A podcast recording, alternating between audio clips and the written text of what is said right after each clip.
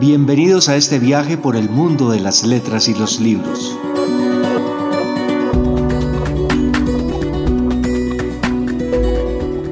A partir de este momento comienza Ruta Literaria, un programa de rutaliteraria.com y cicradio.gov.co. Bienvenidos.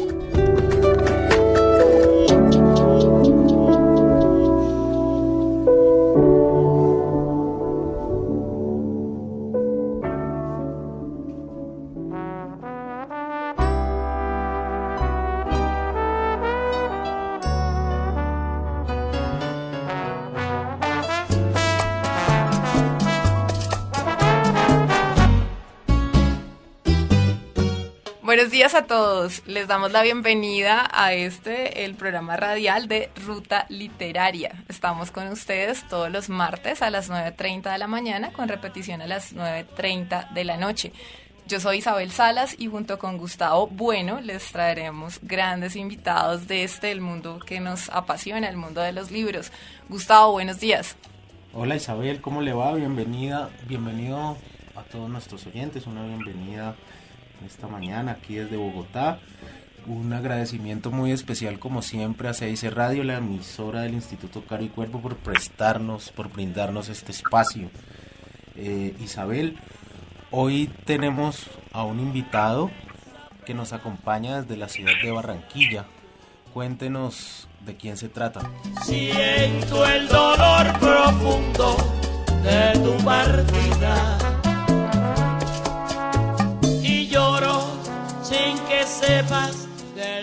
Bueno, Gustavo, así es. Hoy tendremos a un escritor y periodista barranquillero, eh, que, además quiero contarle es ingeniero de profesión, pero que ha decidido dedicarse a, a escribir. Hablamos entonces de Paul Brito. Bienvenido. Hola, hola Gustavo, hola Isabel. Saludos también a todos los oyentes. Gracias por la invitación aquí contento, eh, contento por estar acá con ustedes. ¿Aguantando calor o, cómo está Barranquilla en estos momentos? Te cuento que Barranquilla estaba un horno por estos días. Imagínate que... qué rico. Sí, qué rico, qué rico, porque acá los días fríos no cesan. Rico, pero rico, pero con, con 10 comillas de lado y lado. Porque te cuento que, que claro, estamos en junio y, y, si en otras partes es verano, acá es un verano al cuadrado. Entonces, entonces eh, mira, estoy todo lleno de salpullido por todos lados porque es demasiado el calor, mucho, mucho calor. Pero yo me quejo, protesto y cuando he vivido en zonas frías, eh, pues no me acostumbro al frío, yo creo que me acostumbro más al calor. Ah, bueno, Paul, hablando un poco de, de ese calor barranquillero, eh, que además Barranquilla, Isabel, es una ciudad que yo pienso que, que para escritores por montones. No, Así no, es. No sé cuántos, eh, no sé por cuántos escritores hay por metro cuadrado en Barranquilla, pero mira, de allá es Álvaro Cepeda Zamudio, eh, de allá es Alfonso Fuemayor, de allá es Ramón Ilambaca, de allá es Medira del Mar, mejor dicho, tienen de dónde escoger. Eh, está Paul Brito que hoy nos acompaña. Y no sé, Paul, si, si digamos esta, esta eh, no sé, ramillete de escritores o este, o, este montón de escritores que históricamente eh, se han hecho en Barranquilla ha influido para que usted se haya vuelto escritor.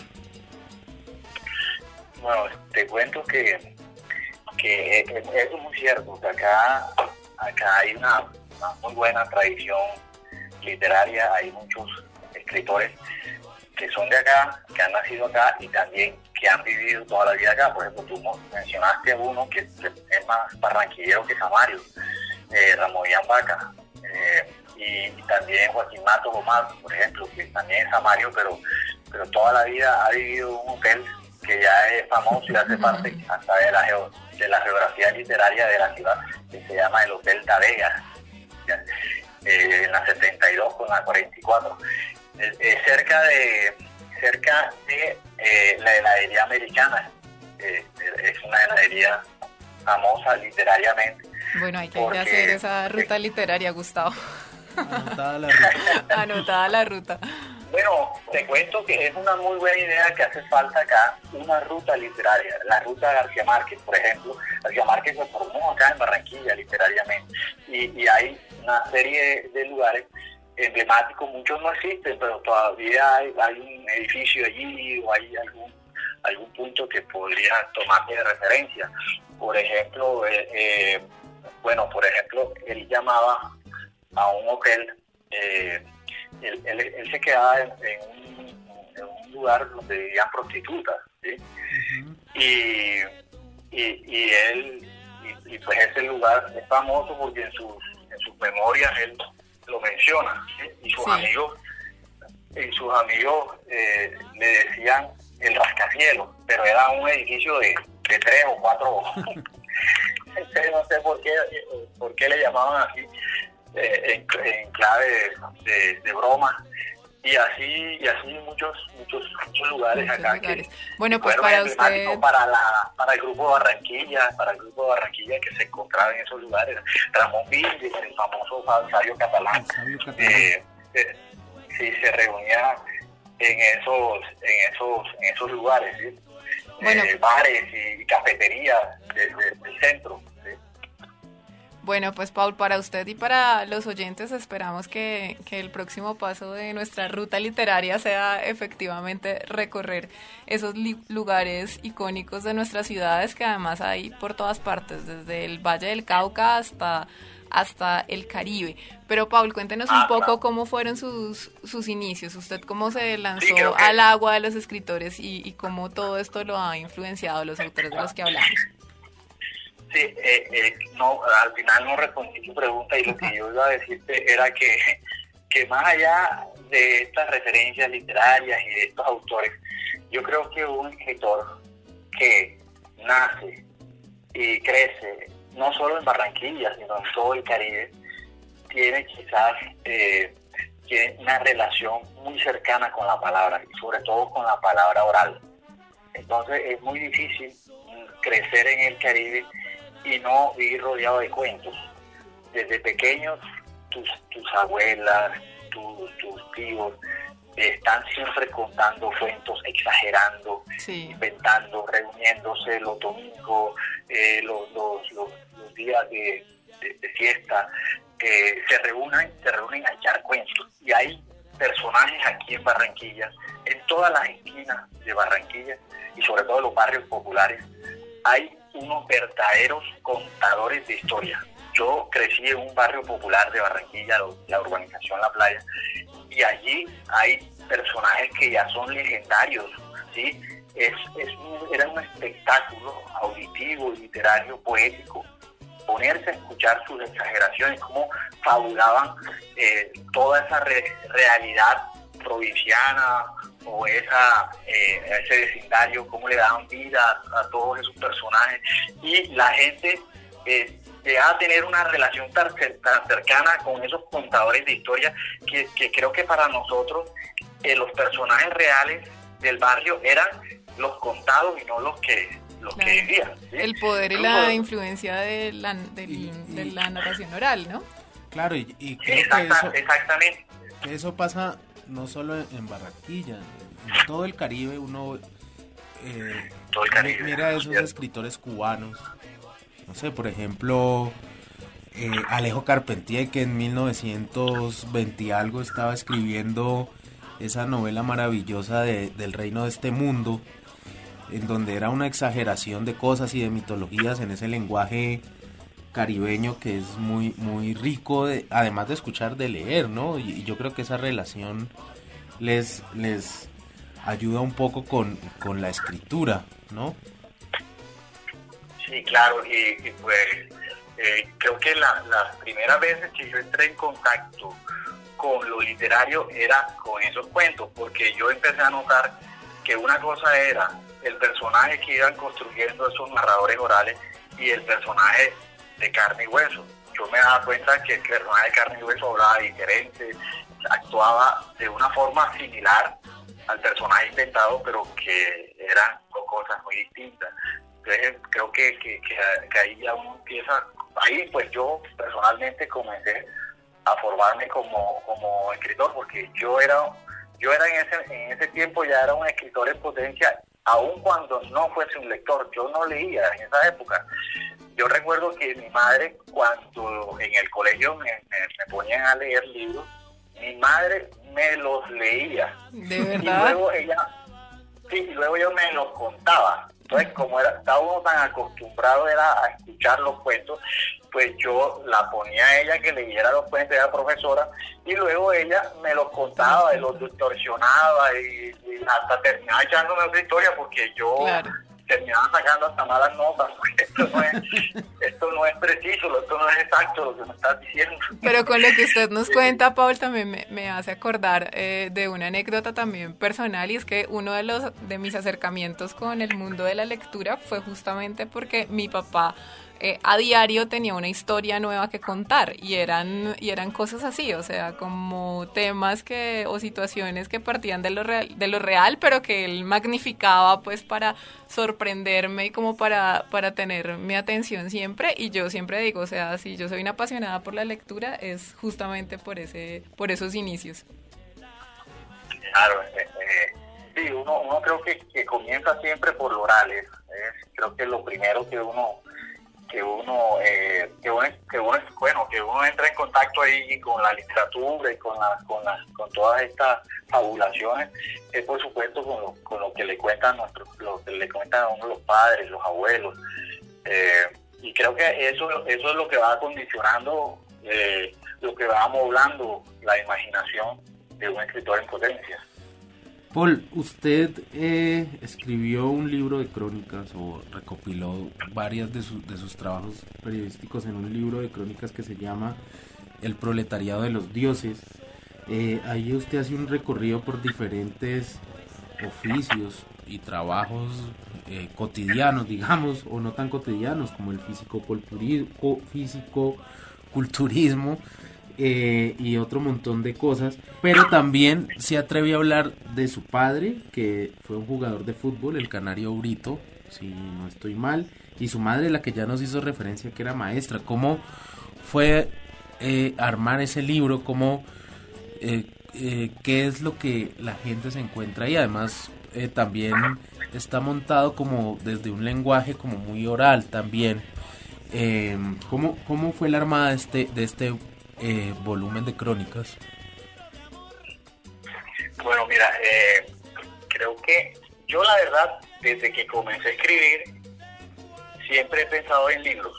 Es decir, yo cada cosa que he escrito, siempre la pienso en relación con algún libro que estoy armando.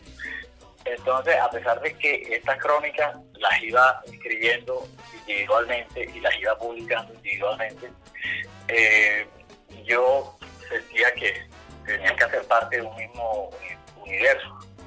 Eh, y pues, pues, pues la, forma fue primero comenzar a escribir sobre, eh, sobre hechos que, que, estuviesen muy cerca de mí, o sea, hechos que, que se relacionaran mucho con mi propia vida. Porque cuando yo comencé a escribir no ficción, yo pues, pues me fui por lo más, por, eh, por de alguna manera lo más fácil, eh, en el sentido de que para uno escribir una crónica tiene que realizar un trabajo de campo, tiene que eh, entrevistar a distintas fuentes.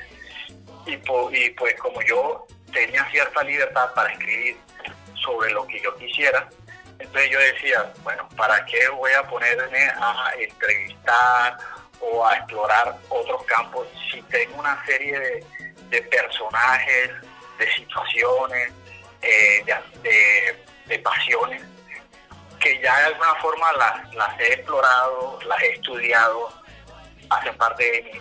Entonces quise comenzar por allí, eh, por allí. Entonces empecé a escribir sobre mi padre, empecé a escribir sobre mi madre, empecé a escribir sobre la sobre los, los, maniáticos, porque yo mismo soy soy maniático, eh, maniático en el sentido de que tengo ciertas compulsiones repetitivas. Eh, también mi problema auditivo, tengo un problema, eh, cierto problema auditivo y he estado conviviendo con, con él desde hace un tiempo. Entonces, claro, al tener un problema auditivo, pues tienes que entrevistarte con, eh, con personas, audiólogos, otorrinos, ya has hecho una serie de, entrevistas eh, y, yo mismo he vivido, he estado inmerso en, esa, esas situaciones y, sentía que podía exprimirlas, podía contarlas, podía narrarlas de la mejor, de la mejor forma. Claro, eh, llegó un punto en que los mismos editores de los medios donde yo las publicaba me decían, bueno, ya has hablado mucho de ti, de tus personajes, de personajes más, los más, los más cercanos a ti, eh, ¿por qué no escribes sobre, sobre otras cosas, sobre otros personajes, sobre otros, sobre otros campos? Bueno, pues... pues... pues después me aventuré también a, eh, a, escribir sobre, sobre otras personas. Y allí sí me tocaba eh, casi que mudarme para sus casas, convivir con ellas hasta poder extraerles eh, el alma del oficio, porque si no era simplemente escribir un artículo informativo y eso no era lo que yo quería. Sí, mis ambiciones eran más literarias, más filosóficas, si se puede decir. Bueno, Gustavo y Paul, a nosotros nos contaron que, a usted le gusta mucho eh, la música cubana, entonces eh, hoy les traje una canción. si, estamos bien, ¿fue, fructífera la estalqueada o no? Por razón, yo sí, recibí esa pregunta hoy. Queremos agradecer públicamente a nuestro a nuestra fuente el, el, periodista Rafael Caro que nos hizo, ayudó la tarea. Que nos ayudó en la tarea. Entonces les traje, eh, dada la, la, la, recomendación ahí que nos filtraron, les traje el chat chan chan de Compay Segundo. El chan chan de Compay Segundo. Ah, qué bueno. Escuchemos.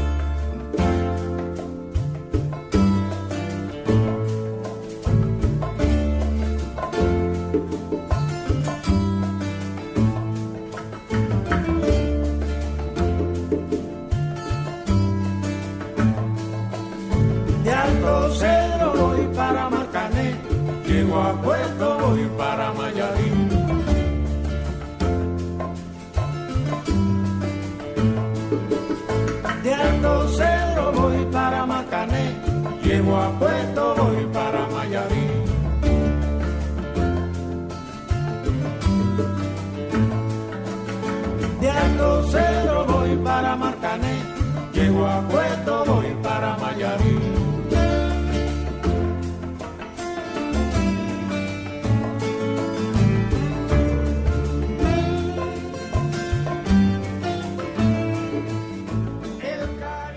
continuamos aquí en, Ruta Literaria con Paul Brito. Eh, Paul, cuéntanos un poco cuál es tu ruta literaria. O sea, mi trayectoria, ¿te refieres? O, lo que no, sí, tus, tus autores de, Mesa de Noche, tus, tus autores de cabecera, los que están en la biblioteca. Háblanos un poco de tus influencias, pues, de lo que lees. Bueno, eh, yo creo que eh, como bueno, como todo lector, como todo escritor, pues va atravesando etapas. Yo soy de los que va agotando a un escritor. Cuando me encuentro con un gran autor, un autor que me mueve, que me mueve el piso, pues me pongo a, leer, todo, todo lo que, lo que él escribió. Eh, y claro, ya ya de un momento en que se me acaba el autor y tengo que ir a la casa de nuevo. Ahora mismo estoy leyendo bastante a César Aira. Lo había leído en el pasado, eh, pero no lo había vuelto a retomar. Ahora lo estoy leyendo con mayor rigor. Sí. Y, pues me, encuentro allí con cosas muy, muy interesantes. En cuanto a influencias, yo creo que, que siempre busco más que los escritores que me, que me apasionan, busco aquellos escritores que me regalan eh, recursos, recursos narrativos, que me resuelven problemas a la hora de narrar. Eh, yo, yo lo comparo con, con, bueno, ahora que los policías se, se, la, se pusieron a perseguir a los, ¿cómo se llama? Stakers. A los, skaters. sí. Eso, eh, entonces yo lo comparo con una patineta, o sea, busco esos autores que me presten su patineta, esos autores que me permiten deslizarme eh, fluidamente en lo que yo mismo estoy escribiendo. Entonces, a veces cuando encuentro un tipo de autor así, lo necesito para seguir escribiendo. Por ejemplo, yo sin, y no necesariamente tienen que ser solo escritores literarios. Por ejemplo, eh, Roberto Bolaño era un autor que desde que lo descubrí viviendo en Barcelona en el año 2003, por allá 2002, todavía estaba vivo Roberto Bolaño, yo no pude dejarlo porque sentía que cada vez que lo leía tenía que incluso cerrar el libro y ponerme a escribir. Bueno, un autor también. Sí, y, y, con otro autor que me pasaba bastante al comienzo de mi escritura fue, fue Italo Calvino con Italo Calvino también me pasaba eso, los amores difíciles, cada vez que leía una de esas aventuras, se llaman la aventura del bañista, la, sí, eran distintas aventuras, como él las titulaba, entonces también tenía que cerrar el libro y ponerme a escribir porque me regalaban algo, algo como un eje, como un piñón, como algo, una rueda que me permitía también a mí eh, escribir. Son escritores generosos, no sé, son eh, inconscientemente generosos porque te regalan pistas, te regalan claves para tú también para tú también escribir e irte solito. Eh, y también me pasó con un filósofo, con, con Arthur Schopenhauer, el filósofo alemán. Eh, cuando estuve escribiendo mi libro de mini cuentos, El ideal de Aquiles, yo no podía escribir un cuento si antes no leía un capítulo de su obra principal, El mundo como voluntad de representación. Y así me ha pasado, como siempre estoy buscando esos autores que me ayuden a escribir lo que estoy escribiendo en ese momento. Bueno, Paul, y ya que estamos hablando de, autores y de libros, ¿usted qué nos trajo para leerle a los oyentes? ¿Qué, qué pedacito nos va a compartir? Bueno, eh, yo, yo ahora últimamente estoy escribiendo cuentos, estoy volviendo a, escribir cuentos y, eh, y pues de los, de los, es una primicia porque no, no lo he publicado, lo tengo guardado, ni siquiera mi amigos más cercanos ah, lo, han, leído. Magnífico, nos eh, encanta eso. Y, entonces fíjate que es, es un cuento que tiene mucho que ver con algo que escuché también, con esos cuentos con los que uno se topa a diario. Resulta que eh, mi esposa me contó una vez, me contó hace poco que, que una compañera de ella, que es jefe, jefa, era jefa de recursos humanos, en la empresa donde trabajaba, la, pues hubo un recorte personal y quedó por fuera. Entonces sucedió que ella eh, tiene dos hijos, eh, bueno, tiene un esposo que responde también muy bien por ella con ella, pero eso, eso en un cuento tenía que, que recortarse, ¿sí? porque en un cuento las cosas ser más dramáticas. Ese, en el cuento no existe ese, ese, esposo, estudiante al lado de ella. Pero sí sucedió algo muy curioso y es que ella se sale del, queda por fuera del trabajo eh, justo antes de comenzar la cuaresma y pues ella comienza a ayunar y a rezar todos los días. Esos 40 días todos los días comienza a ayunar. No sé si lo habrá hecho, pero en mi imaginación. Así pasa. es muy creyente y empezó a rezar todos los días pidiendo un trabajo, pidiendo que, le, que Dios le concediera un trabajo.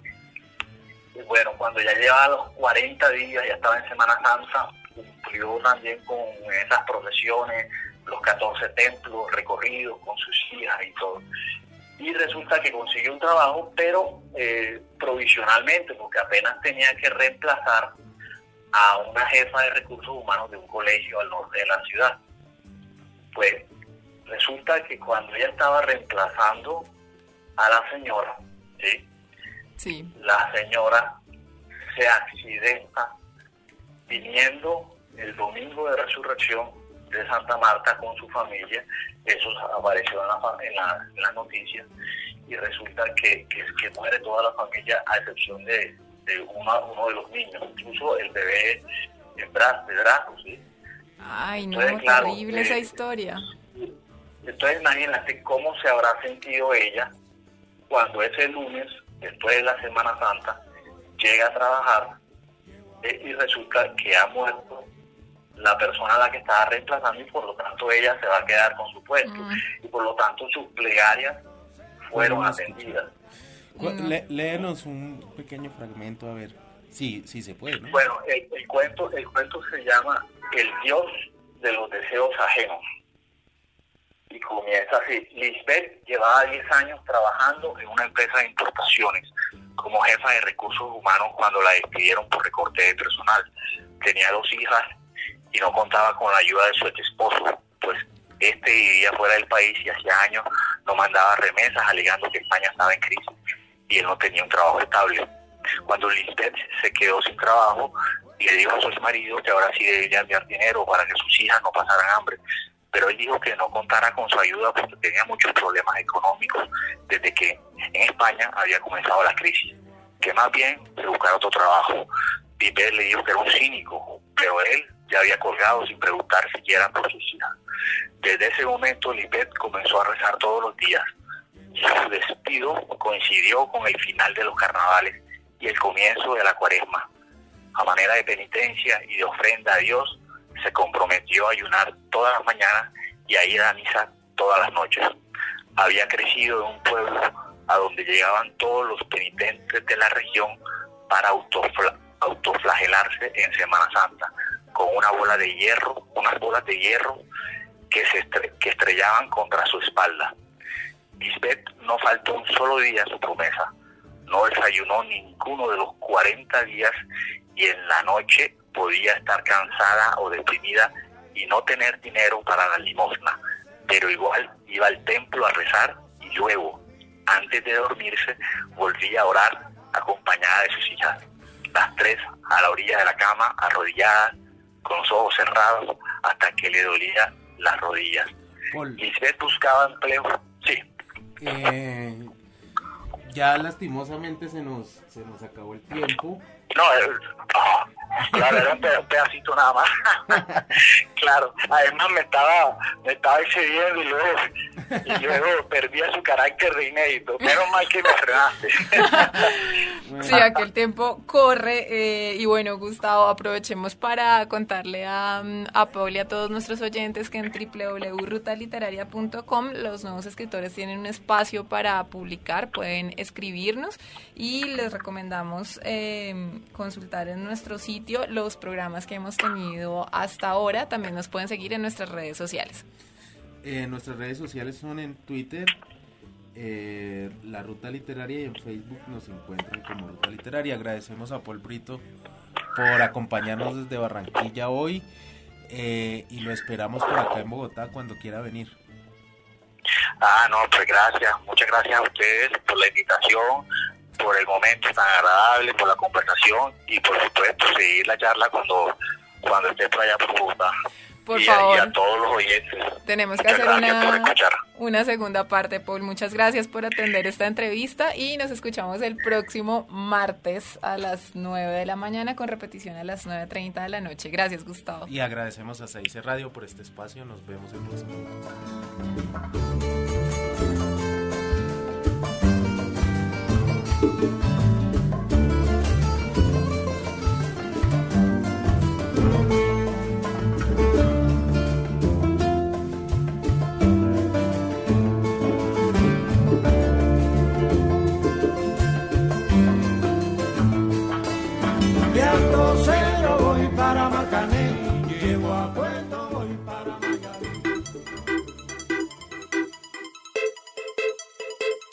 Gracias por viajar con nosotros. Los esperamos en una próxima ocasión.